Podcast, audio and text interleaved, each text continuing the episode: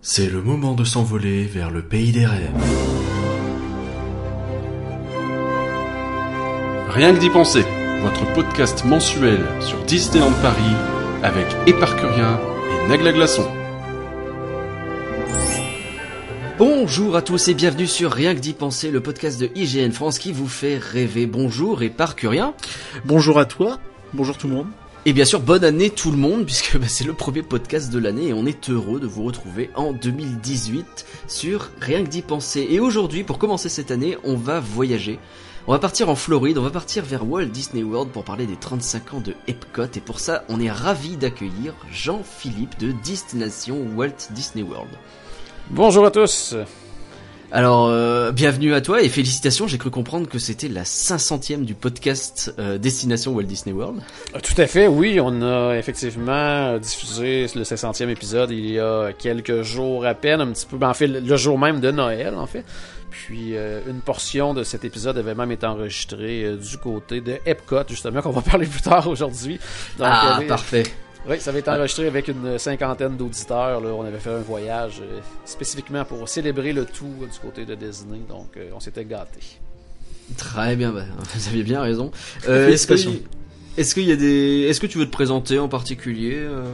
Oui, en fait, c'est ça. Moi, ben, je suis fan de Disney depuis euh, toujours. là. Première visite du côté du Walt Disney World euh, en 82. Donc, et depuis euh, ce jour, j'y vais, disons, régulièrement, même parfois plusieurs fois par année. Puis j'anime depuis, Ouais. cinq- j'anime depuis 5 ans justement le podcast Destination WDW qui est consacré au parc Disney, principalement ceux de la Floride. Et depuis quelques années aussi, je suis maintenant conseiller voyage expressément là, pour les voyages à Disney. D'accord, bah, c'est un beau programme tout ça, mine de rien. ça occupe. oui. Ça occupe. Ça occupe. C'est donc avec Jean-Philippe qu'on aura le plaisir de parler de Epcot, mais pour commencer ce podcast, comme d'habitude, on va aller vers les actualités. Alors les actualités, euh, ben, ça commence toujours par le point réhabilitation. Alors, Éparcurien, qu'est-ce qui nous est prévu en ce début d'année? Eh ben, comme on l'avait dit, hein, c'était c'est un peu la saison creuse là qui commence avec, euh, ils en profitent pour fermer les attractions qui ont un peu des des soucis au niveau des intempéries en extérieur, tout ça. Donc, euh, beaucoup de fermetures à partir du 8 janvier, donc de lundi. Euh, on note notamment les euh, les bateaux de Frontierland, donc Thunderbot, Mesa, Riverboat Landing, Autopia et Strandtour qui ne rouvriront que le 10 février, Dumbo qui ne rouvrira que le 17 mars, euh, Casé Junior et le Pays des Contes de Fées, c'est pour le 31 mars. Euh, pour le et deux autres points un peu différents, donc le Frontierland dépôt, donc euh, la gare euh, du, du train euh, à Frontierland, elle, on ne sait pas trop quand elle va rouvrir en fait, euh, puisque il y a euh, le, la démolition du Chaparral Theater sur laquelle on va revenir tout de suite. Donc c'est va sans doute durer un bon moment quoi sa fermeture. Idem Oui, parce que pour, c'est juste à côté. ouais. C'est ça, donc idem pour Phantom Manor. euh, on sait que ça devrait rouvrir à l'automne normalement.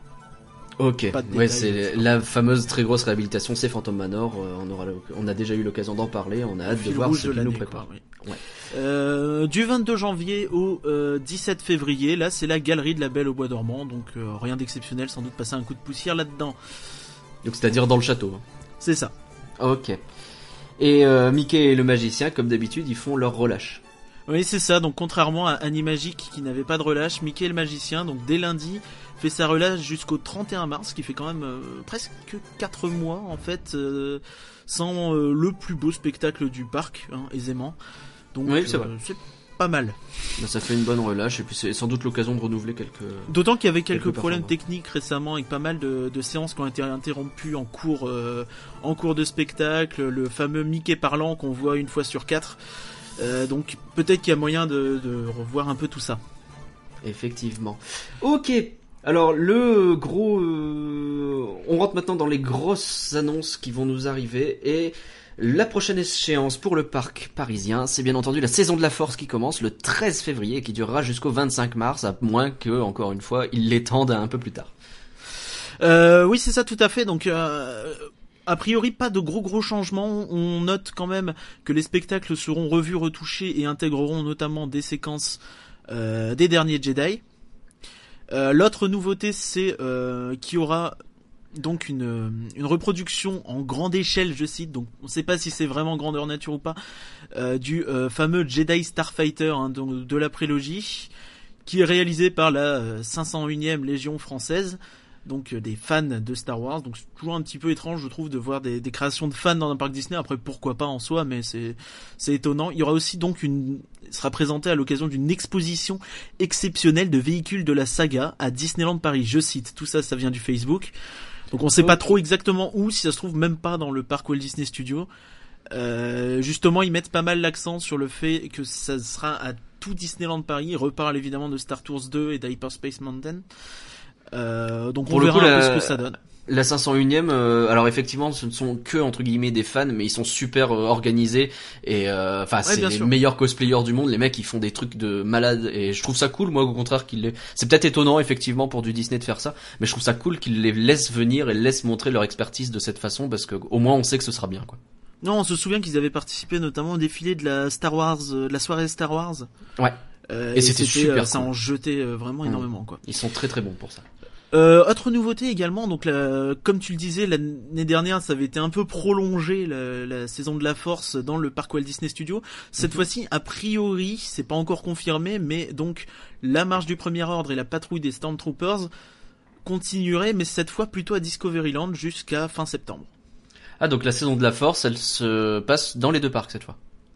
Ouais, mais là pour le coup, c'est genre vraiment après la saison de la Force, tu vois, genre ils déportent un peu le ces spectacles-là à Discoveryland, sans doute devant Star Tours, ce qui serait pas mal, et ça permet aussi de continuer euh, sans empiéter sur Marvel qui va venir cet été, donc parce que sinon ça aurait été sans doute compliqué de faire cohabiter les deux Mm. euh, Vrai. dans ce petit parc. Vrai, et c'est pas plus mal de mettre un peu d'activité au fond de Discoveryland, il y en a besoin.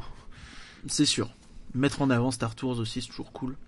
Effectivement. Ok, voilà pour la saison de la Force. Euh, le festival des pirates et princesses. On commence à avoir des infos à propos de ce festival qui se tiendra, lui, euh, bah, au printemps, donc dès la fin de la saison de la Force, le 31 mars jusqu'au 31 mai. C'est ça, donc euh, c'est un peu le remplacement, le remplaçant de la saison printemps qu'on avait eu il y a deux ans, puisqu'on l'a pas eu l'année dernière avec les 25 ans. Donc là, une grosse animation surtout qui a été présentée et qui est assez intéressante et particulière là, parce qu'elle c'est tout simplement deux chars en fait qui vont partir de gros chars, donc type euh, char de parade, mais a priori plus gros, difficile à dire. Euh, donc il y en a un qui sera sur euh, les pirates, un autre sur les princesses, et ils partiront en fait des deux extrémités de la route de la parade, donc un de Fantasyland, l'autre de Town Square, tu vois, donc séparés. Ils feront un arrêt euh, à mi-chemin euh, vers Central Plaza, donc devant le château. Avant donc de se rejoindre, ils feront un arrêt où ils essaieront entre guillemets de recruter des visiteurs euh, pour les avoir dans leur camp. En fait, tu vas avoir une espèce de pseudo-guerre entre les pirates d'un côté et les princesses de l'autre. C'est marrant ça Et tout ça va se donc euh, se retrouver à Central Plaza. euh, où ils vont un peu se battre à coups de, de, de, de chorégraphie. Donc ça s'appelle Pirate ou Princesse Disney à la croisée des chemins. Euh, Ils se sont un peu euh, explosés là sur la créativité du nom.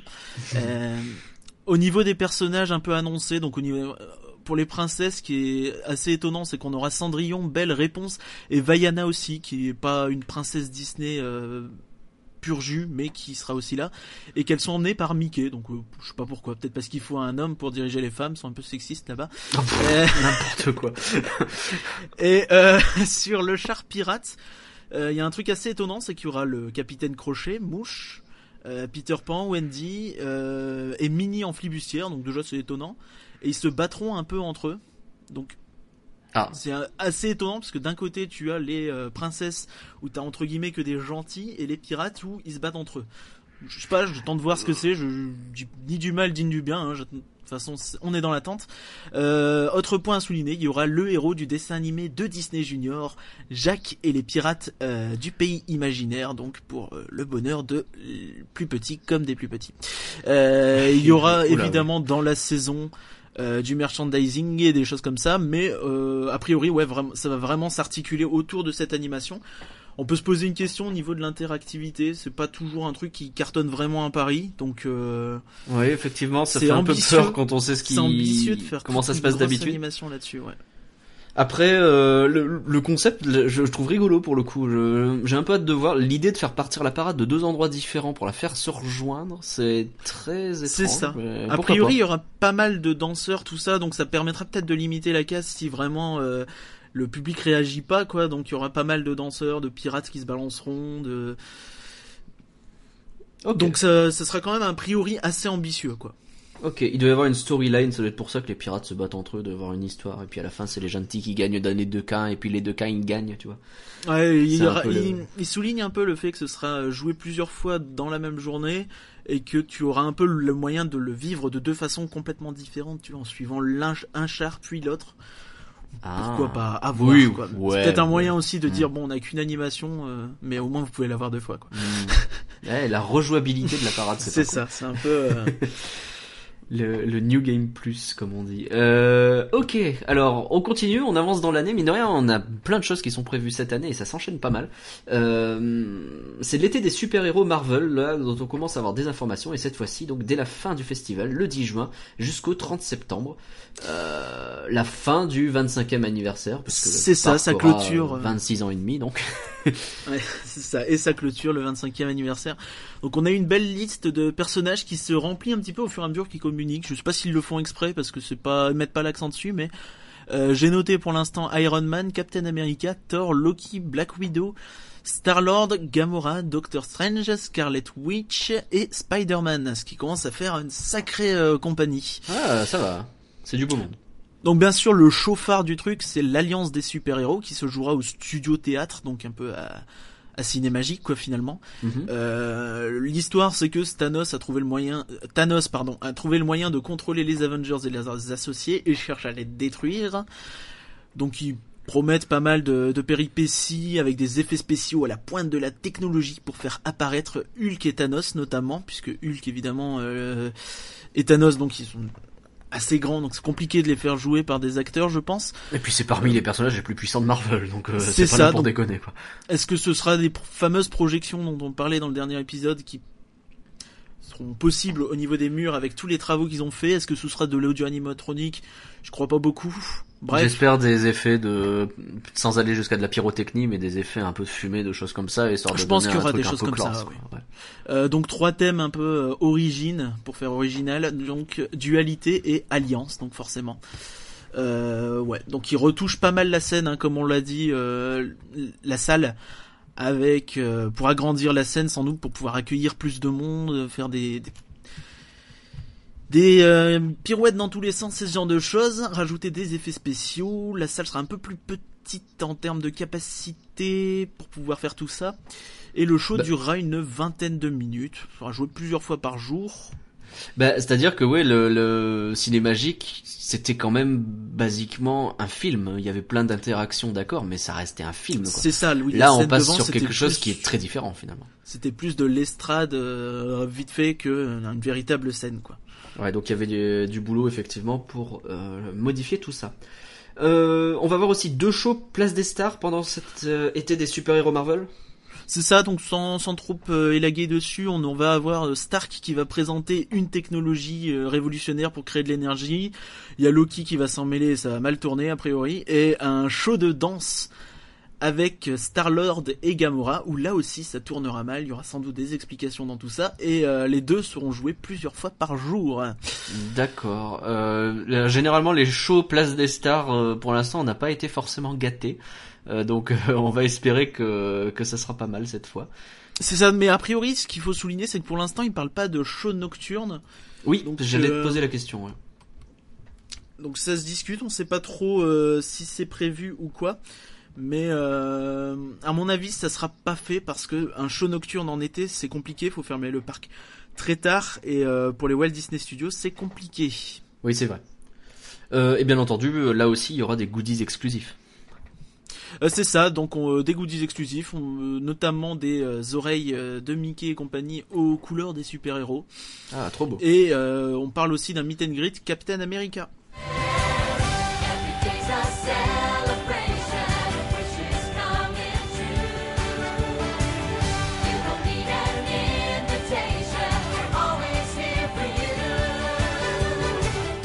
L'autre événement qui a marqué euh, ces dernières journées et qui a euh, plutôt bousculé euh, les réseaux sociaux et les sites de fans, c'est le moins qu'on puisse dire, ce sont les Disney Fan Days. On a eu, alors ils, nous font des annonces, une annonce par jour jusqu'au 15 janvier, donc là on est un peu en plein milieu, on a commencé à en avoir quelques-unes. Et les premières annonces, il y a des choses à dire déjà, et par. Ouais, effectivement, ça, ça a fait jaser, hein, comme on dit. Ils ont dévoilé les packages, donc c'était leur toute première annonce, un peu la façon dont ils ont commencé l'année, et ils l'ont commencé en beauté. Ça a vraiment, euh, ça leur a un peu explosé à la tronche, si je puis me permettre. Euh, alors, le principe du base, c'est que tu vas avoir un package aujourd'hui. Tu peux, tu vas pouvoir commander ton package à partir du 15 janvier. Ouais. Et d'ici au 15 janvier, donc tu auras une annonce par jour. Euh, le package standard coûte 413 euros par personne. C'est un séjour deux jours une nuit au Santa Fe inclus, donc Ouais. avec un photopass plus, Ouais. un pin et une lanière. Donc déjà on peut se poser la question de l'utilité du photopass plus pour euh, des passeports annuels. Idem de donner les deux jours une nuit au Santa Fe pour des passeports annuels, sachant que c'est un événement pour fans et qu'il y aura forcément beaucoup de passeports annuels euh, et des habitués. Donc euh, il y a d'autres packages limités qui coûtent un peu plus cher ou beaucoup plus cher que ça, entre 200 et 680 de plus. Euh, le plus cher coûte 1095 donc. Euh, parmi les avantages, donc je vous fais pas toute la liste, sinon on en a pour 10 ans, mais en gros, il y aura des brunchs VIP avec les personnages rares ou euh, avec ceux qui auront des costumes spéciaux, des gourmandises exclusives, des ateliers de cuisine, des VIP Fast Pass, des visites guidées du parc avec des Imagineers, un salon VIP avec des repas et boissons à volonté, des goodies et des pins collector, un dîner VIP avec les Imagineers, des places VIP pour les conférences, ça fait beaucoup de VIP. Et Ça fait beaucoup notamment- de VIP et c'est, enfin, euh, en vrai, euh, c'est des vrais, euh, enfin des vrais Ah, avantages. des vrais trucs. Euh, le truc à noter par contre, c'est que ça c'est vraiment divisé en package. C'est-à-dire qu'il n'y a même pas un seul package où t'as tout ça. Ah oui, d'accord. Donc Ah, tu, vraiment... tu peux prendre un package où t'as le dîner VIP, mais tu auras ça. pas forcément euh, le pins collector. Bon, le pins collector, si peut-être, mais Non, mais le, le dîner VIP avec les Imagineers, par exemple, c'est le truc qui n'est que dans le package à 1100 euros. oui, bah évidemment. Euh, mais si Hmm. tu prends le package à 1100 euros, t'as pas, euh, je sais pas, euh, je sais plus exactement quoi, mais t'as pas l'atelier de cuisine, tu vois, par exemple. Ouais, d'accord. Et les places sont parfois très limitées. Ça va, ça descend jusqu'à 16 places, tu vois, pour certains packages. Les Ok. plus chers généralement. Donc, euh, sachant que le plus cher, le fameux Ultime Fantastique, qui pose beaucoup de problèmes aux gens parce qu'il définit un petit peu le, le fan ultime. En gros, c'est celui qui peut claquer 1100 euros dans un séjour au Santa Fe, sachant que le Santa Fe, c'est euh, voilà, c'est le moins cher de tous les hôtels euh, d'assez loin. Ouais. Ouais, je vois le genre. Euh, Ça inclut par contre les, enfin le fan days en, le fan days c'est quoi en fait? C'est une soirée, c'est C'est ça, oui. Donc c'est ce qu'on avait, on avait déjà défini. C'est euh, une une série d'événements. Mhm. Euh, donc c'est juste la marque d'une série d'événements. Et euh, celui dont on parle là, c'est la soirée d'inauguration qui aura lieu, on le rappelle, le premier week-end de juin. Ok. Donc pour assister à cette soirée d'inauguration, pour l'instant, on ne peut réserver que via ces packages qui contiennent une nuit d'hôtel et potentiellement plein de trucs en plus. C'est ça. En Donc, fonction du prix que tu obligato- Obligatoirement, tu as le photopass plus, le pins et la lanière qui sont un petit peu entre guillemets de la vente forcée. Bah Euh, oui, oui, parce que bon, le photopass plus. Bah, euh, surtout le photopass plus en fait, c'est ce qui me gêne un petit peu parce que tu sais c'est un peu le truc euh, on te le donne histoire de baisser le prix entre guillemets euh, dans ton esprit, tu vois. Tu te Ouais. dis ouais, j'ai tout ça pour ce prix-là alors qu'en fait ça leur coûte pas grand-chose de te donner un photopass plus, c'est histoire de diminuer le prix un peu euh, voilà. Ou de le gonfler artificiellement, on peut le voir de cette façon aussi. Oui, mais c'est sans doute pas le cas. C'est histoire sans doute d'absorber un peu le prix de la soirée et de donner l'impression que la soirée est pas si chère que ça, à mon avis. D'accord. Bref, euh, au-delà de ces, euh, de ces, euh, un peu ces frais cachés entre guillemets, t'as les conférences en fait Ouais. qui ont été annoncées, qui ont été marketées, tout ça. Tu te dis euh, que ça fait partie euh, entière de l'expérience. Quoi, c'est vraiment le un des événements de l'expérience. Mais en fait, non. Donc, puisqu'il y a deux conférences, une sur deux filles, une sur l'Imagineering avec euh, Tom Fitzgerald, donc le chef créatif de Walt Disney Imagineering, ce qui est très très bien, qui a notamment supervisé Ratatouille, Sorin et bien d'autres encore, j'ai pas fait la liste. Euh, mais en fait, ces conférences sont en option à 25 euros pièce, même si tu prends le forfait à 1100 euros.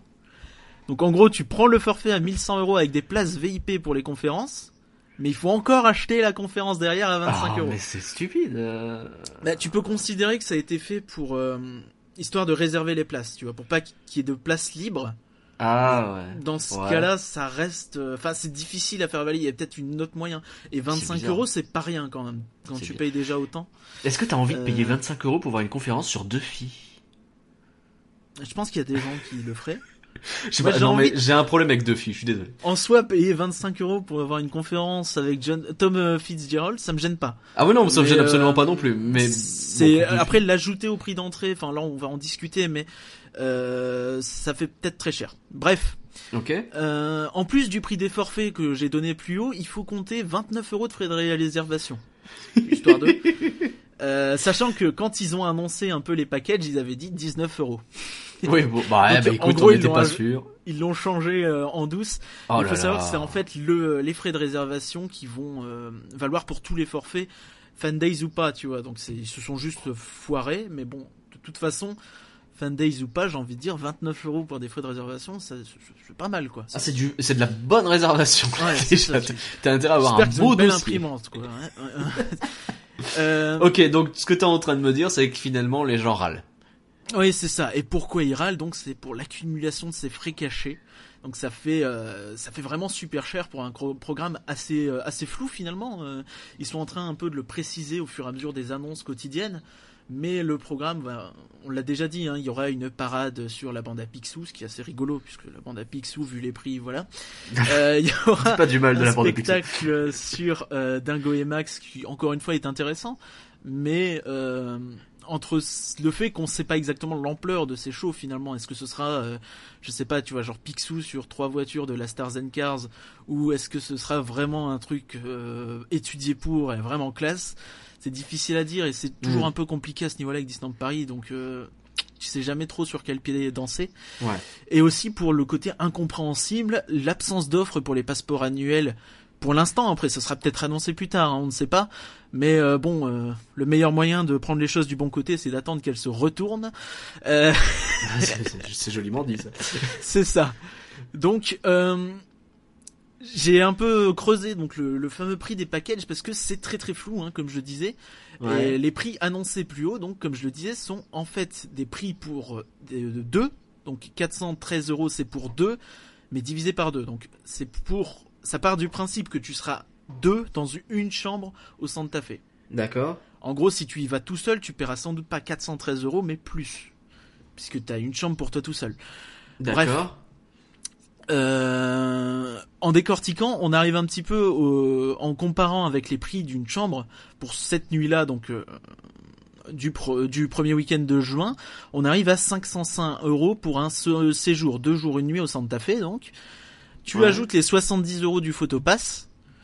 Tu pars du principe que la lanière et le pin, ça coûte, allez, 50-60 euros puisqu'il y en a deux. Euh, Oh, ouais, c'est déjà du bon il y en a pin, deux. ça, hein. Là, on part, là, on part vraiment sur un truc pour deux. Après, c'est Disney. hein. Les pins, euh, c'est pas donné non plus. Ok. Euh, la soirée donc reviendrait environ à 110 euros, 110 euros, 130 euros. Euh, et ça, c'est en package. D'accord. Et donc pour le prix euh, des fameuses euh, billets seuls qui seront vendus, je le rappelle, à partir d'avril. Donc On pour juste, pour euh, pour juste accéder à la soirée d'inauguration, il y aura des prix. Donc il y aura un, Un il billet, sera- ouais. Ce sera tu possible d'acheter ça individuellement. On n'a pas le prix officiellement. Mais on n'a pas le prix. Et donc toi, t'as calculé que ça coûterait ça. à peu près? J'ai calculé que là, en fait, inclus dans le séjour, ça coûte environ 110-130. Et Ouais. On peut supposer que dans un package, tu fais une réduction. Bah, Et on peut aussi paquet. supposer- On peut aussi supposer, comme on l'a dit, que euh, le photopass, tout ça, ça sert un petit peu à absorber le prix pour qu'il paraisse moins cher. Ouais. Donc, selon moi, hein, j'ai, en réfléchissant un petit peu, je me dis que euh, ça paraît impossible que ce soit à moins de 130 euros avant Ouais, réduction passeport éventuelle. Ok. Et ça 130 m'étonnerait pas outre mesure que ce soit au-delà, donc 150, 170, 200, euh, peut-être 150.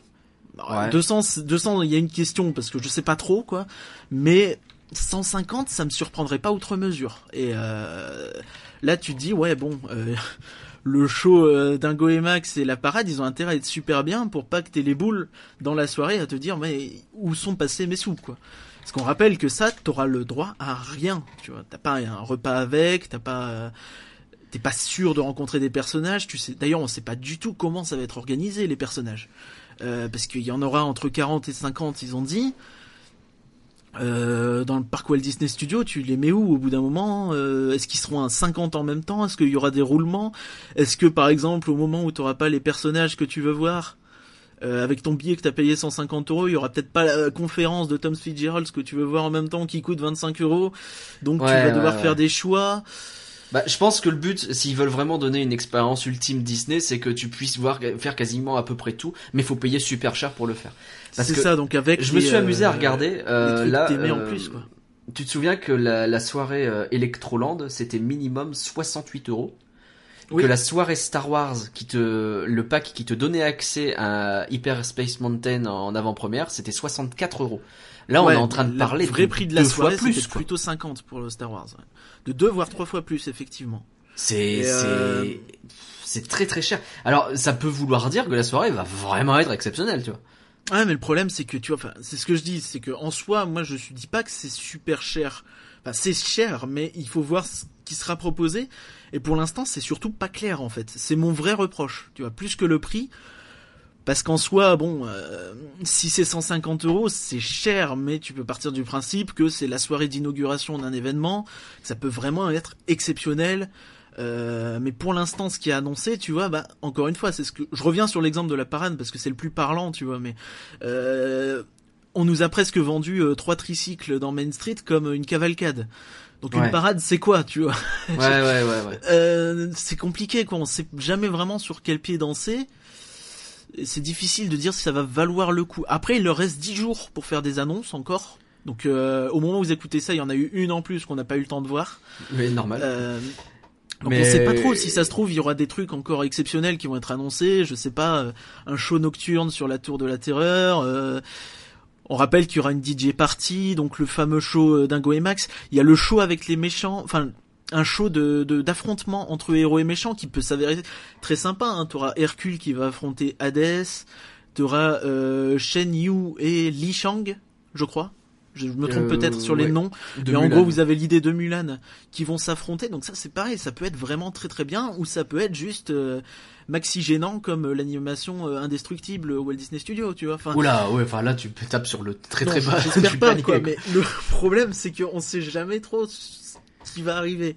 Bah ça peut être cool, ils ont l'air de vouloir faire là, c'est comme euh, le festival euh, Pirate Princesse là, leurs histoires d'affrontement, ça peut être rigolo à voir. Mais ouais ouais ouais ouais ouais. En fait, il va falloir mon voir. souci, c'est qu'on sait pas, on sait pas. Mais autre détail qui peut paraître insignifiant, mais j'ai cherché, on n'a même pas exactement encore la date de la soirée. On sait pas si ce sera le vendredi soir ou le samedi soir. On peut supposer que ce sera le samedi soir, mais C'est prévu On sait pour. pas. euh, on sait à peu près quand c'est. C'est le premier week-end de juin. Premier week-end de vrai. Ah oui oui, on a, on l'avait dit. euh, là. Mais euh, Ok. mais ouais, on sait pas, et on n'a pas d'idée des horaires aussi, parce que c'est pareil. Enfin, si les soirées habituellement à Disney, ça finit avant une heure ou à une heure généralement. Euh, là, tu peux partir du principe que vu l'ampleur du machin, euh, ça serait pas étonnant, voire déconnant, que ça finisse à 3 ou 4 heures, tu vois. Ouais. Tu Ce peux qui partir vis-à-vis ça. du RER Vu le A, mais ça c'est autre chose. Ouais, mais d'un autre côté, ils te conseillent fortement de prendre un hôtel, tu vois, donc ça se Vrai. retrouve un peu Ça là-dessus. se justifie. Ouais, mais pour faire ton Et, brunch euh, derrière, Ah oui, effectivement. Et, un peu la tête dans le. Ouais, c'est ça, t'as la tête dans le. Bref, ouais. Donc la prochaine échéance, euh, c'est d'attendre. euh, donc Bah, tu as tous dit, les c'est jours, en avril. Alors là, il va y avoir les annonces. les annonces quotidiennes, la mise en vente des packages le 15 janvier. Et en avril, la mise en vente des billets euh, seuls, et qui, euh, je sais pas si je l'ai dit, mais qui seront en quantité très restreinte a priori. hein. Donc, Ah ouais. À mon avis, Donc, en plus, ils vont pas annoncer parce que ce sera un peu une, une variable d'ajustement, tu vois, selon si Ouais. plus ou moins de séjours partent. On met euh, les, les billets d'entrée plus ou moins chers et euh, on en sort une quantité euh, variable selon s'il y a encore de la place ou pas, je pense tout bêtement. Est-ce que c'est pas pour ça d'ailleurs qu'ils ont fait ce truc aussi cher? C'est pour voir si les gens viennent quand même, et si jamais ils viennent pas, eh bien on ajuste. Ah, le problème, c'est que de- si tu fais ça, tu vas encore te mettre les gens à dos avec ce qu'ils avaient déjà fait pour les Star Wars Night et compagnie, et même pour Electroland, à baisser le prix au fur et à mesure. Où, euh, Et les mec premiers qui ont payé payé, au début, ils se sont fait avoir. ouais. Le problème avec eux, c'est que bah, c'est euh, qu'on a déjà dit, hein, tu vois. Enfin, t'as d'un côté la soirée du euh, réveillon de Nouvel An ou même d'Halloween qui ont tendance à être vite, euh, vite euh, épuisées Ouais. et pleines. Et euh, d'un autre côté, t'as donc ces soirées où là, tu sais qu'au dernier moment vraiment ce qu'il va y avoir de façon précise. Et euh, finalement, les prix finissent par baisser. Et si t'as acheté trop vite, euh, bah tu te fais tu t'es avoir. Donc, potentiellement fait avoir. on sait jamais avec eux et ça devient vraiment pénible là-dessus. Faut qu'ils, faut vraiment qu'ils travaillent là-dessus. Ok. Bah merci pour ce point très complet. Donc suivez surtout tous les days. jours sur Twitter les annonces quotidiennes euh, parce que à mon avis il va y avoir encore des choses révélées.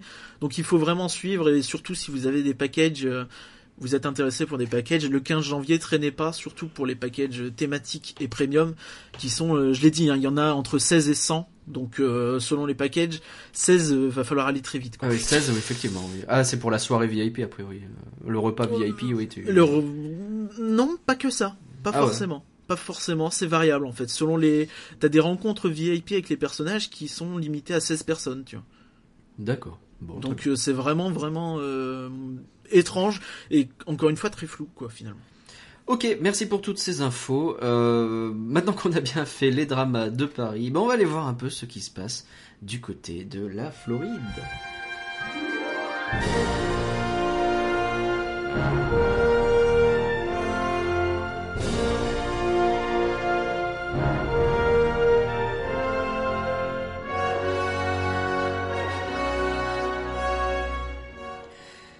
Epcot fête ses 35 ans.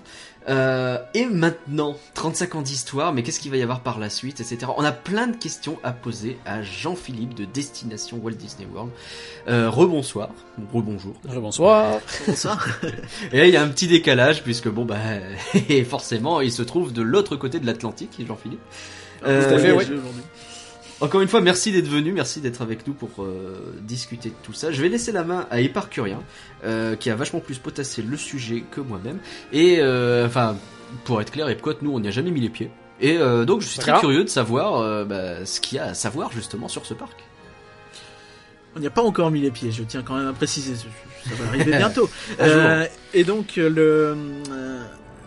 Epcot, ça part à la base d'une idée de, de Walt Disney, donc, qui était un peu de créer la ville euh, de demain, entre guillemets, où euh, les inventeurs et ces choses comme ça pourraient se rassembler, avoir des euh, systèmes de transport ultra sophistiqués, ultra, ultra bien organisés. Un peu une ville privée finalement créée par la Walt Disney Company. Donc finalement ça s'est pas fait comme ça suite à la mort de Walt qui était vraiment le la personne qui portait ce projet. Et il y a eu un parc à thème euh, qui porte ce nom. Donc tu es bien d'accord avec moi Jean-Philippe euh, sur tout ça.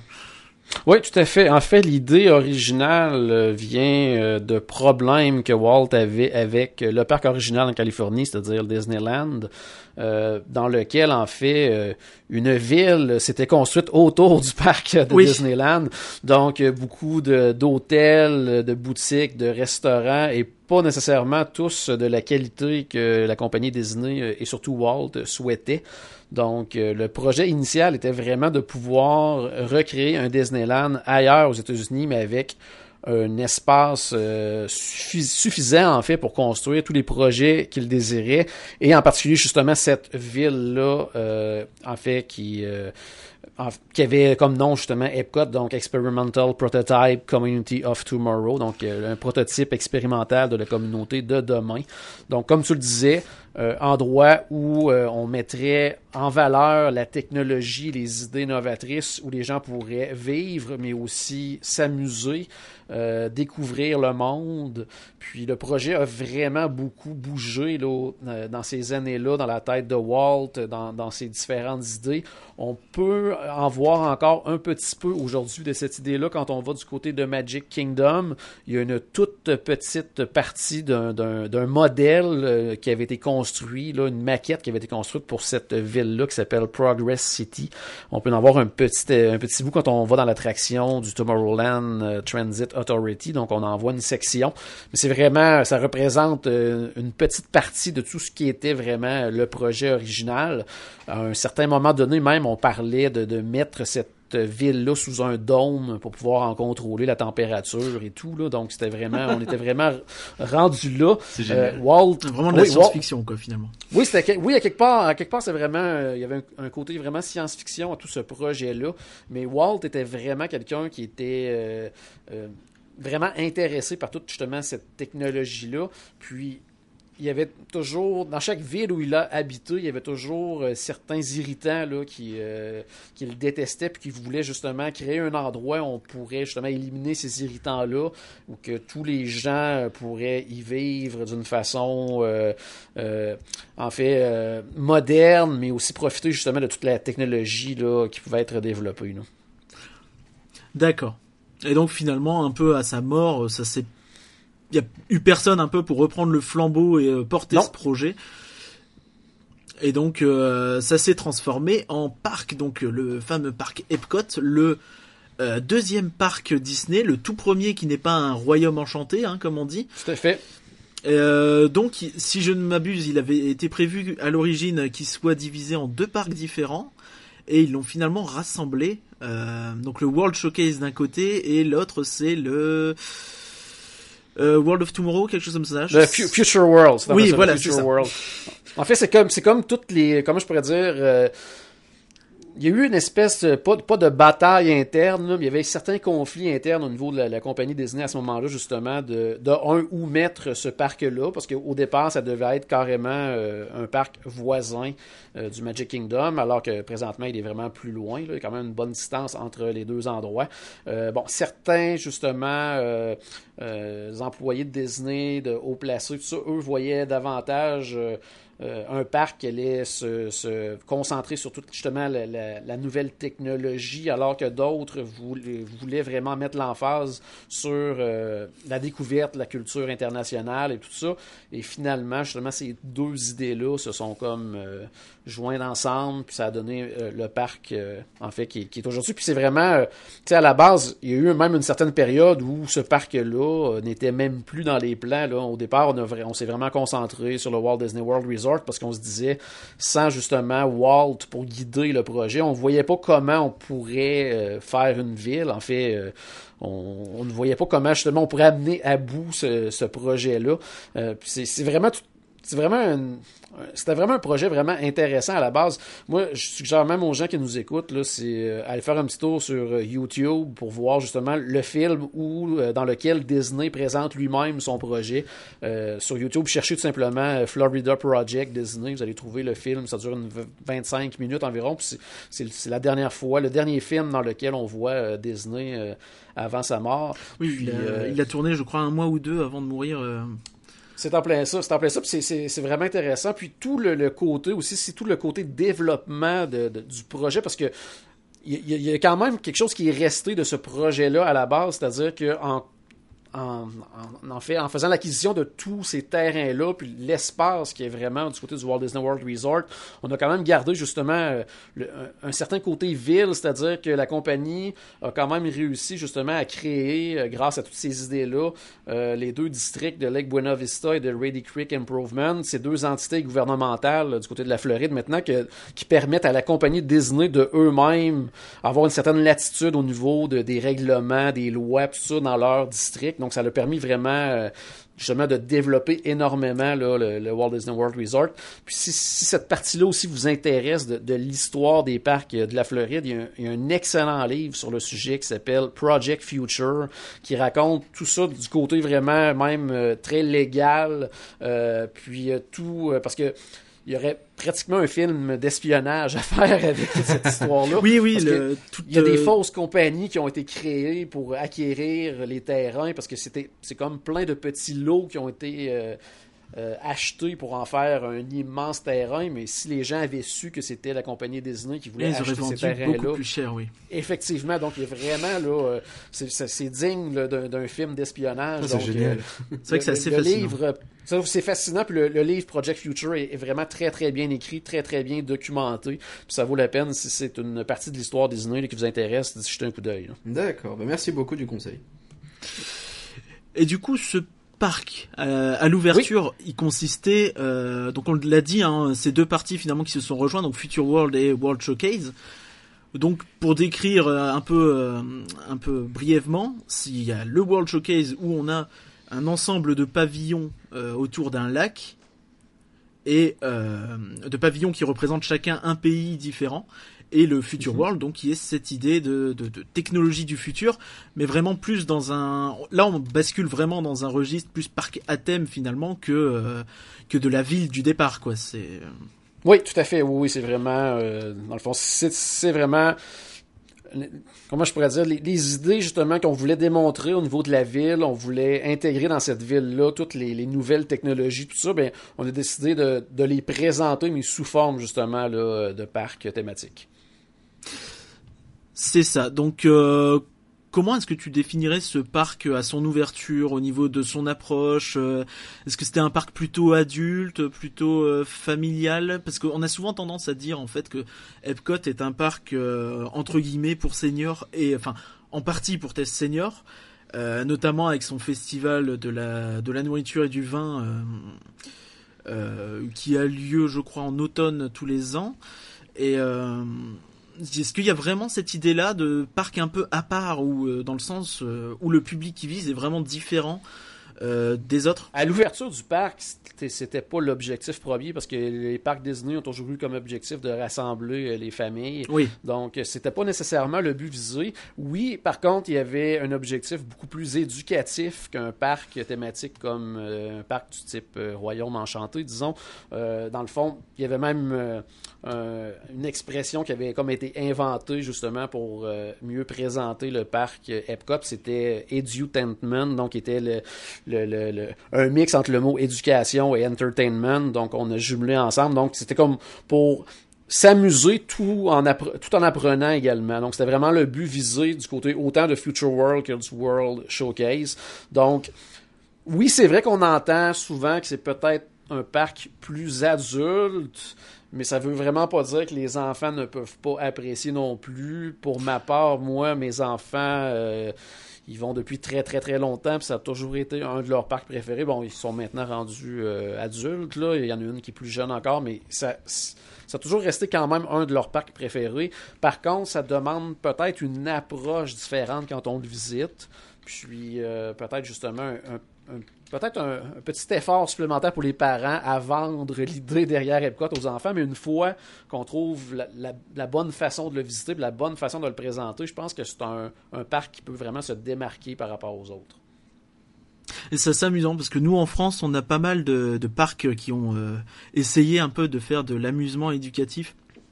La plupart se sont finalement un peu plantés et ont fini par euh, abandonner cette idée-là pour repartir vraiment davantage sur euh, sur l'entertainment, donc le divertissement. Et euh, est-ce que c'est un peu la même chose qui s'est produite avec Epcot finalement ou pas? Ou est-ce que vraiment encore aujourd'hui le côté éducation reste là?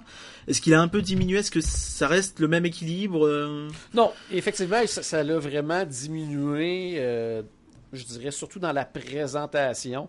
Je crois qu'il y a toujours quand même un intérêt, un objectif à conserver cette, cette, cette fonction-là du parc. Par contre, c'est plus ce, n'est plus ce que c'était auparavant là, dans, le, dans le sens que euh, une attraction exemple comme Test Track encore aujourd'hui bon euh, va démontrer euh, quand même certaines euh, certains aspects justement de la technologie derrière toute la, la création et l'engineering des voitures quoi que ce soit mais dans c'est beaucoup moins éducatif que ça pouvait l'être à l'époque, par contre, dans d'autres attractions ou quoi que ce soit. C'est sûr que maintenant, on intègre beaucoup d'avantages également, soit des, des franchises Disney ou euh, justement, euh, que ce soit des personnages, des trucs comme ça. On essaie de rendre ça un peu plus familial. Donc, oui, c'est peut-être diminué un petit peu là, la part euh, éducation par rapport à ce que c'était au départ à l'ouverture du parc. Mais je pense que ça reste toujours quand même un, un des objectifs. Je- Ce n'est plus l'objectif premier, mais ça demeure un des objectifs du parc. D'accord, oui. euh, pour euh, situer un petit peu, Test Track, c'est un peu cette attraction où vous euh, concevez euh, vaguement votre voiture dans euh, la file d'attente et ensuite vous rentrez dedans et vous avez un espèce de parcours et des accélérations. Vous faites le test en fait de cette voiture, euh, des oui. virages, euh, des choses comme ça. C'est bien ça? Oui, c'est en plein ça. Donc, euh, c'est ça, toute une, euh, une première partie à l'attraction, justement, on peut tout concevoir euh, sur des écrans, puis en apprendre justement un petit peu sur euh, quelles sont les caractéristiques d'une voiture pour respecter des normes environnementales, mais aussi pour améliorer la performance, améliorer la puissance d'une voiture. Donc, on en apprend un petit peu, mais ça reste que ça reste tout simplement maintenant. Sais, une simple petite introduction à ce que ça c'est peut plus être. un alors qu'à- enrobage qu'autre chose, quoi, finalement, c'est ça? C'est en plein ça. Mais on garde quand même cet aspect-là de dire, bon, on en apprend quand même un petit peu avant d'aller faire une attraction. Alors qu'avant des premières attractions, c'était vraiment plus euh, intégré, puis l'attraction en tant que telle euh, présentait euh, davantage un aspect éducatif là, qui était beaucoup plus euh, présent. là. D'accord, donc c'est. Donc on peut dire que c'est un peu la façon dont a évolué le parc au fur et à mesure. C'est vraiment cette continuité vers de plus en plus, tout doucement, de, de sensations, de franchises et de choses comme ça. Oui. Quoi. Effectivement, parce qu'au au départ, à l'ouverture du parc, euh, on n'avait aucunement l'intention que des personnages euh, y soient présents. En fait, dans les deux premières années d'ouverture, il n'y avait Les aucun personnages personnage. Disney, oui. Les personnages Disney n'étaient pas présents dans, dans ce parc-là. On voulait vraiment faire une coupure. Et c'est en 84, alors que c'était Michael Eisner qui était à la tête euh, de la compagnie Walt Disney, que lui ne comprenait pas pourquoi, justement, on ne profitait pas de, de, de, de l'attraction de ces personnages-là, justement, pour envers les familles, envers les jeunes enfants, et les intégrer dans les parcs.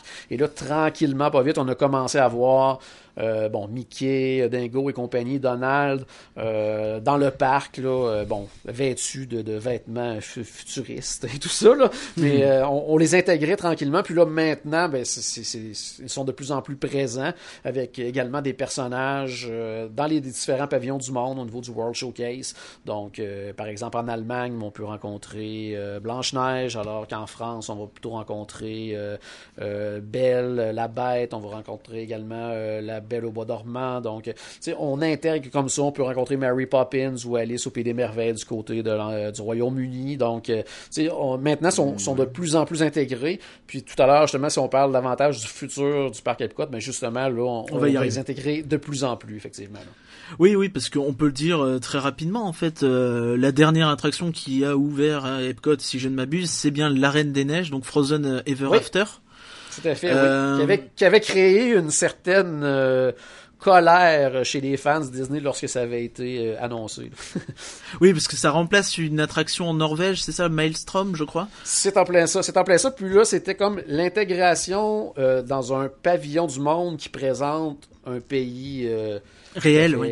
réel, la Norvège, dans lequel on intégrait une attraction sur un pays inspiré en partie de la Norvège, mais qui était qui est un Tout pays en fait. fait euh, totalement euh, inventé. Là, donc, euh, euh, ça, Arendelle ça n'est avait pas dans le dictionnaire encore. ouais. non, effectivement. Donc ça, ça avait causé vraiment une certaine colère chez les fans. Euh, après coup, on peut euh, tout simplement ben, dire que, de un, cette attraction-là est un réel succès au niveau de, de l'achalandage, en fait, au niveau de, de- du fait que beaucoup de gens vont visiter cette attraction-là. Euh, c'est une attraction qui est tout simplement magnifique visuellement qui est quand même bien intégré dans le concept justement de la Norvège, mais ça reste que ce n'est quand même pas un- une représentation de la Norvège en tant que telle, mais ça reste quand même une belle attraction, il faut l'avouer. Ouais, c'est une super attraction, mais effectivement, ils ont décidé de laisser tomber le concept original sur ce coup-là et de se dire on va essayer de faire venir des gens, quoi. C'était juste ça l'objectif. C'est en plein ça, oui. Oui, c'est ça. Puis l'intérêt aussi d'une licence aussi forte que la Reine des Neiges, c'est que pas besoin un peu de construire une, une énorme montagne ou je sais pas quelle montagne russe pour attirer des gens. Ouais. Il suffit un peu de euh, un Dark Ride finalement même pas extrêmement ambitieux parce que euh, c'est peut-être pas la plus grosse attraction quand même euh, du, du resort, mais euh, ça suffit finalement à attirer les gens et à les satisfaire quoi. Et Tout à fait, on a conservé, on a conservé en plus euh, tout ce qui était de, de, de, de la piste de l'ancienne attraction. Tout ce qu'on a fait, c'est une adaptation des décors et tout ça. On a apporté certaines corrections pour euh, agrandir un petit peu, dans le sens que euh, avant où on, on embarquait dans l'attraction à un endroit et on débarquait à un autre endroit, alors que maintenant tout se fait au même endroit. Donc toute la, la section où avant se faisait la sortie, puis on a récupéré ça pour ajouter une scène. Euh, donc c'était quand même assez simple à faire, puis euh, c'est visuellement là, très très bien réussi. Là. Ouais, c'est vraiment de, l'adaptation plus qu'une nouvelle attraction finalement. Même Ouais, si euh, fait, évidemment il y a beaucoup de travail derrière. Euh, on, on voit évidemment dans le futur, comme on le disait, euh, euh, en plus de la Reine des Neiges, donc qui arrive au, au World Showcase, on a Ratatouille qui va arriver, euh, lui, euh, donc euh, en France évidemment. Oui. Euh, Tiens, petite question, je sais pas si tu as eu l'occasion de, de faire l'attraction Ratatouille à Paris ou pas du tout. Je sais pas si tu... Non, malheureusement, non, je n'ai jamais visité encore euh, les parcs euh, en France, donc euh, c'est un, c'est- ça devrait se faire quand même assez bientôt, mais pour l'instant, non, j'ai pas eu la chance de le voir encore. D'accord, vous avez euh, un peu attiré finalement que qu'est-ce que Ratatouille ça c'est vraiment une attraction qui, qui intéresse ou c'est plus En fait, je- euh, je- on ça- été- comme euh, Non, ça a plutôt été très très bien accueilli. Je crois que les gens étaient très curieux après avoir vu que ce soit des vidéos ou des images euh, de ce qu'est euh, cette attraction-là. Et euh, quand on y pense, contrairement justement à une attraction comme euh, celle de la Reine des Neiges, je crois que celle de Ratatouille ne peut pas être mieux intégrée que où elle va être, Oui, c'est-à-dire dans le pavillon de la France. Donc que ce soit visuellement au niveau de l'extérieur ou quoi que ce soit, euh, ça s'intègre vraiment parfaitement avec ce qui est déjà sur place. Donc je pense que c'est vraiment euh, euh, c'est une belle façon de plaire autant aux fans purs et durs du parc Epcot que de Mm. plaire aux gens qui sont intéressés justement par les franchises Disney puis qui aimeraient justement avoir euh, plus euh, de présence de ces franchises-là. Euh, parce que pour les gens qui sont jamais allés du côté de Epcot, la partie World Showcase, euh, moi personnellement, je l'adore, mais par contre, euh, un des commentaires qu'on entend souvent des jeunes familles, des trucs comme ça, c'est justement que peut-être étant donné qu'il y a beaucoup moins d'attractions que dans l'autre section du parc, c'est peut-être une section qui est peut-être justement moins intéressante pour les jeunes familles et d'amener des attractions de ce type-là en les intégrant euh, de façon, j'allais dire, intelligente là, dans les pavillons, ben, je pense que ça peut juste être un plus pour, euh, pour Epcot en fait. là. Ouais, c'est Oui, marrant parce que effectivement, le, le- enfin, c'est euh, la remarque qu'on fait souvent à propos de l'attraction Ratatouille en France, euh, c'est que bah elle est bien, elle est magnifique, mais reconstruire Paris dans Paris, bah oui, nous on Oui. l'a déjà Paris, donc c'est un peu, alors c'est une vision un peu romancée de Paris, mais enfin ça ressemble beaucoup à des anciens quartiers que nous on voit pas vraiment des paysans quoi. Et, Oh et du coup, oui, le- que ça a énormément de sens pour le coup que ce soit mis dans un showcase comme ça, dans un pavillon dédié à la France, euh, si loin. Euh, là, pour le coup, euh, effectivement, ça a tout son sens. D'autant que le pavillon existe déjà, donc encore une fois, finalement, c'est un budget parce qu'il faut construire une attraction qui est, euh, je pense que tout le monde est plus ou moins d'accord pour dire que c'est une attraction ambitieuse qui a coûté vraiment très cher en France, mais euh, qui a beaucoup de défauts au niveau de son exécution euh, et notamment des transitions entre les, les scènes. euh, des, des décors qu'on voit un peu trop, des, des murs un peu noirs qu'on voit autour des écrans. Euh, Il y a peut-être moyen que vous ayez un peu une version plus plus, j'ai envie de dire, avec euh, Oui. Les les, euh, les les premiers euh, problèmes un peu euh, résolus et une attraction un peu plus fluide, un peu meilleure encore. Donc ouais, on imagine que ça fait plaisir, je pense, de se dire que oui, on va voir ça. Euh, J'enchaîne un petit peu là encore pour euh, les, les gardiens de la galaxie. Alors là, c'est plus dans Future World, je crois. Je ne suis pas sûr de moi, mais j'imagine. Oui, tout à fait. C'est dans la section Future World, effectivement, dans une attraction, en fait, qui était auparavant euh, le, le- le pavillon Universe of Energy, dans Oui, lequel on effectivement, qui a retrouvait- fermé cet été, oui. Oui, qui a fermé cet été. Effectivement, j'ai même eu la chance de faire, d'être présent pour la toute dernière euh, représentation de cette attraction. Ah oui, avec la fameuse panne. euh, Oui, avec la fameuse panne, qui était plutôt ironique, étant donné que c'était un pavillon qui était, qui présentait justement euh, l'énergie. Et on a eu une panne d'énergie pendant, euh, pendant la dernière Ah, représentation. Oui, puis on est tombé en panne euh, al- alors qu'on on était peut-être au tiers de l'attraction. Ah, Euh, par contre, on a eu l'occasion, euh, en fait, Disney ont ouvert les portes des différents véhicules et on a eu la chance d'aller marcher carrément dans les décors, puis de, Ah, c'est de sympa. voir ouais, de voir l'envers du décor. Puis euh, non, ça a été vraiment, c'est c'est devenu une, une- une espèce de- d'expérience unique. Là, puis euh, les gens ont passé beaucoup de temps justement à prendre des photos directement. Parce que dans cette attraction-là, pour expliquer aux gens, euh, on voyait certains... euh, ça durait en- quand même autour de 40 minutes. C'était euh, des espèces de véhicules immenses. Il y avait trois véhicules, c'était comme des salles de cinéma, si on veut, qui se déplaçaient. Donc, on, on allait voir des extraits de films, euh, des fois en 360, des fois devant nous, et on passait à travers des, certains décors également. Puis un- une partie de, de cette attraction-là, euh, on voyait des dinosaures, puis tout ça, puis donc on a pu se faire prendre en photo justement avec ces immenses audio animatroniques de dinosaures, puis euh, euh, les gens étaient encore plus contents, je pense, de pouvoir faire ça que de faire l'attraction une dernière fois. Ouais. Mais c'était quand même ironique là, de- de- d'avoir une panne euh, dans une attraction dédiée à l'énergie. c'est drôle. Mais c'est justement c'est cette attraction-là, en fait, ce, ce pavillon-là, qui va maintenant être, être utilisé euh, comme, euh, en fait, pour le pre-show de la prochaine attraction, puis également comme zone d'embarquement. Puis par la suite, ça, va être un nouveau bâtiment qui va être construit comme à l'extérieur du parc actuel, dans lequel on va pouvoir euh, expérimenter pour la première fois euh, un roller coaster, donc une montagne russe, euh, dans un parc, dans le parc Epcot, en fait. C'est la première fois que qu'on va pouvoir avoir la chance d'avoir une montagne russe du côté d'Epcot. Encore là, par contre, j'ai hâte de voir de la façon qu'on va le présenter, mais de la façon que, en fait, pour le peu d'informations qu'on a pour l'instant, le côté justement éducation, euh, sans mettre pour une première fois mis de côté pour euh, la partie Future World là, du côté d'Epcot. là. Bah, avec les gardiens de la galaxie, ça va être compliqué quand même, oui, de, de faire de l'éducation. euh, tant le truc fait, est, ouais. est surréaliste et. euh, euh, oui, du coup, donc on sait juste que ça va être une montagne russe. On n'en sait pas beaucoup plus, hein, il me semble, pour l'instant. Euh, Non. Non. La seule chose qu'on a, euh, qui nous a été confirmée, en fait, c'est qu'il n'y aurait pas euh, d'inversion. Donc, ce serait une euh, montagne russe plus traditionnelle. Là. Il n'y aura pas de, de loop ou de quoi que ce soit. Ça va être vraiment. Mais apparemment que ça va être une attraction très, très, très rapide, par contre. Mais pas de loop, malheureusement.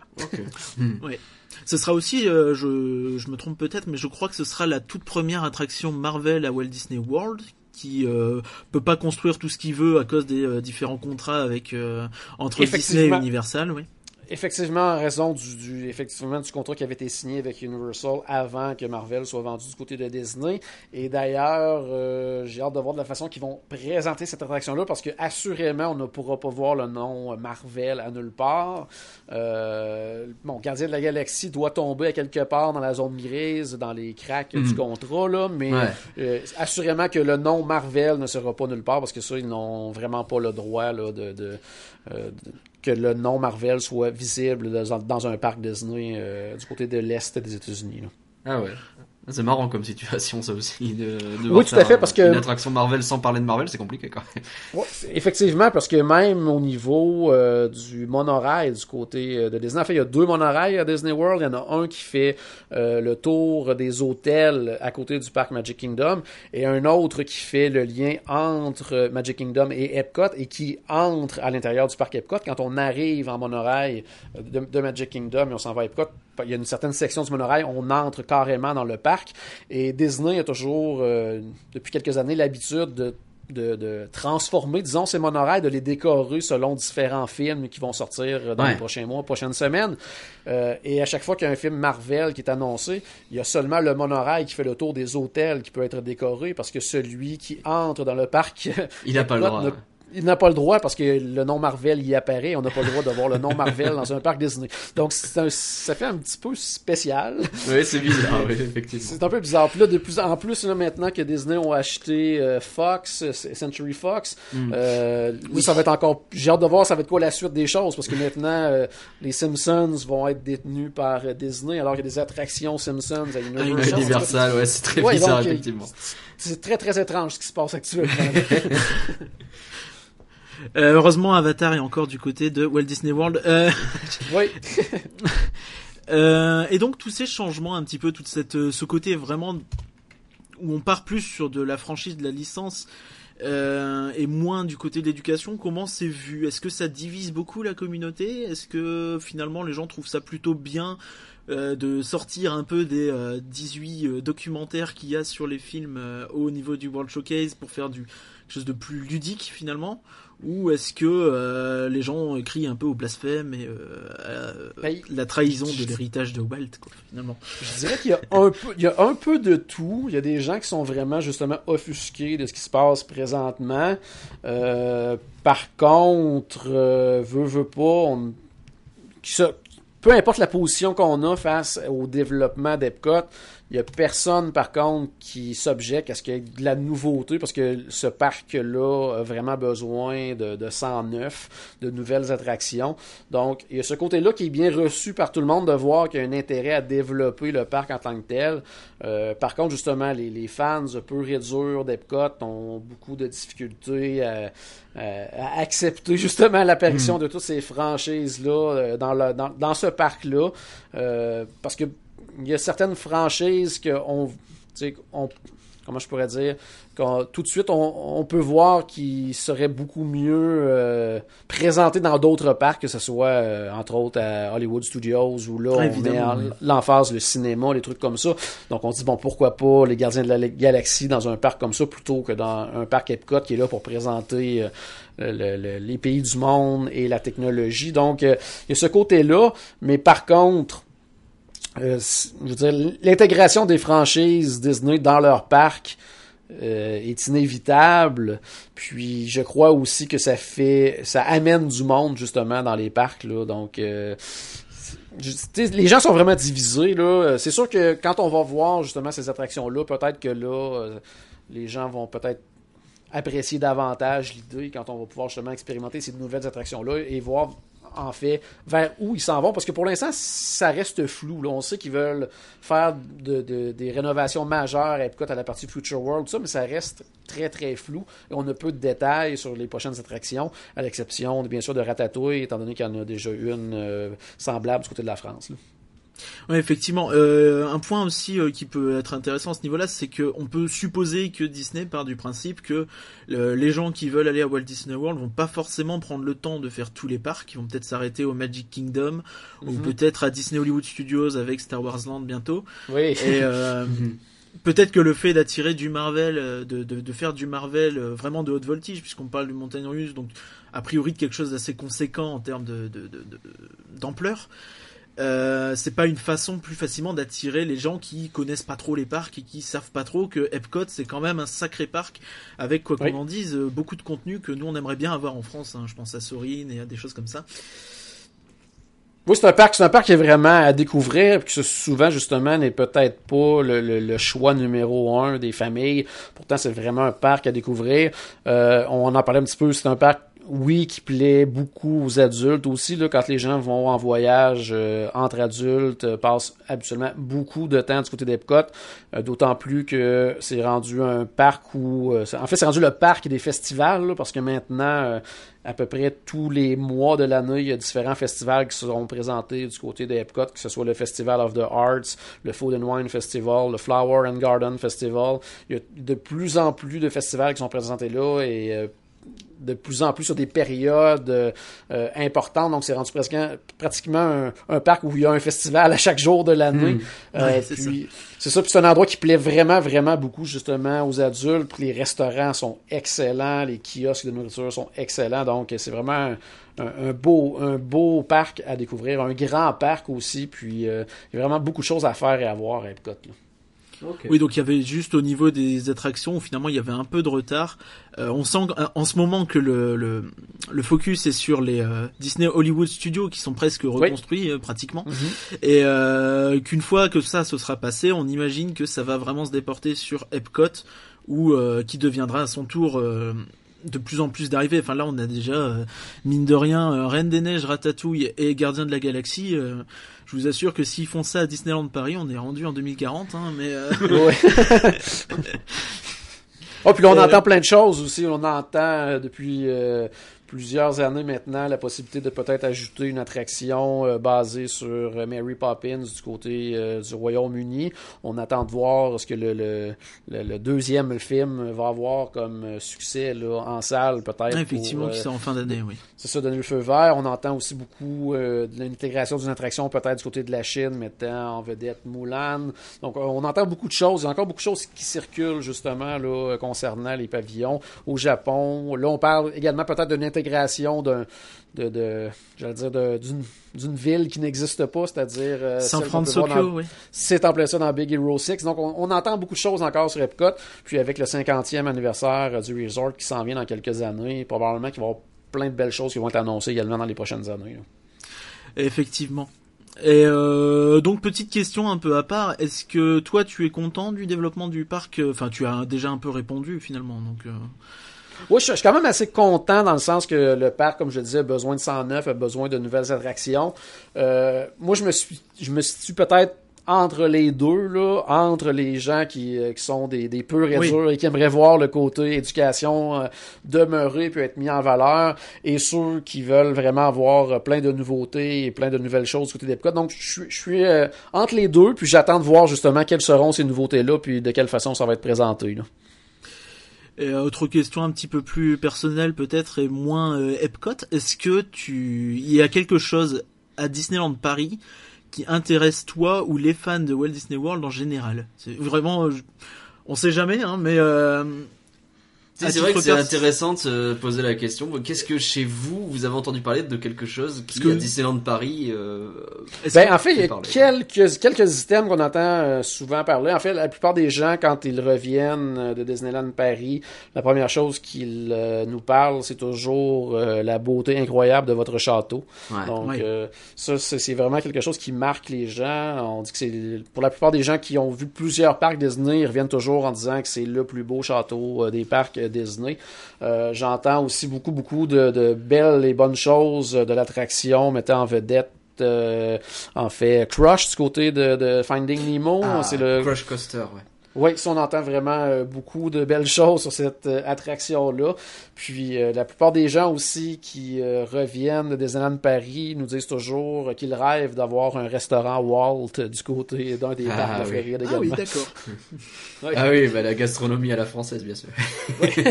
Et c'est vraiment les, les, je dirais, les points majeurs que souvent j'entends parler de gens qui sont allés euh, en France, ils reviennent toujours avec ces commentaires-là. C'est en majorité là, euh, les, les commentaires qu'on reçoit. Là. D'accord. parce que Bah, de, de notre côté, ce qui ressort le plus, enfin souvent ce que les gens disent, c'est que euh, c'est vraiment le, le show dont on parlait un peu plus tôt, euh, Mickey et le magicien, qui est euh, pour beaucoup considéré comme un des tout meilleurs euh, spectacles du Oui. euh, des parcs vrai, Disney euh, tout court en fait, et euh, même ailleurs, ce qui est toujours un peu difficile à se rendre compte pour nous qui qui avons tendance à vous envier beaucoup de choses et à pas se rendre compte forcément de l'herbe est toujours plus verte euh, chez le voisin comme on dit hein mais euh, Ouais. du coup je sais pas Mais effectivement, effe- effectivement, parce que nous, du côté de notre podcast, on a un collaborateur qui est un cast member Disney, puis euh, Michel, qui travaille sur euh, beaucoup, beaucoup de spectacles à travers le monde dans les parcs Disney, dont principalement, j'étais côté du- de Disneyland Paris, puis il y a toujours des commentaires euh, fabuleux envers ce spectacle-là. là. Ah oui, il est peut-être- vraiment c'est vrai qu'il est vraiment exceptionnel hein. Mm. Ok, ben merci Éparcurien pour les questions. Merci Jean-Philippe d'y avoir répondu. merci beaucoup Ça m'a fait Euh, plaisir. On remercie tout le monde d'avoir suivi rien que d'y penser puisqu'on y arrive, euh, on arrive déjà au terme de cette émission. Euh, on espère vous avoir fait rêver un peu comme d'habitude. Je redis merci à Jean-Philippe parce qu'il a été présent, il a accepté notre invitation et ça c'est très sympa. Super, merci beaucoup. Vous pouvez retrouver euh, le podcast bien entendu Destination euh, Walt Disney World. Vous tapez destination.wdw.com euh, pour aussi aller sur sur le podcast site. addict évidemment Sur euh, iTunes, euh, sur tout ce qu'il faut. euh, c'est un vrai bon podcast et euh, comme tous les bons podcasts, il se trouve là où il faut. Ça, on leur fait recommande chaudement Euh, c'est une façon pouvez- de découvrir Walt Disney World sans vous spoiler sans avec Oui. des vidéos contrairement aux vidéos on peut imaginer un peu sans vraiment tout voir avant d'y aller donc c'est Ah, plutôt intéressant je trouve Alors vous pouvez nous retrouver nous sur rien que d'y penser.com, euh, sur le Twitter à rien que d'y penser. Le podcast est également disponible sur iTunes, Stitcher, Podcast Addict, etc. La chaîne YouTube de IGN France, qu'il ne faut pas oublier. Euh, on vous encourage à vous abonner et à commenter l'épisode, notamment sur iTunes. Et faites pareil sur Destination de Walt Disney World, il le mérite aussi. Euh, on vous donne rendez-vous le mois prochain pour un nouveau podcast. Rien que d'y penser est un podcast IGN France. Merci Éparcurien et Jean-Philippe. Et à bientôt À bientôt.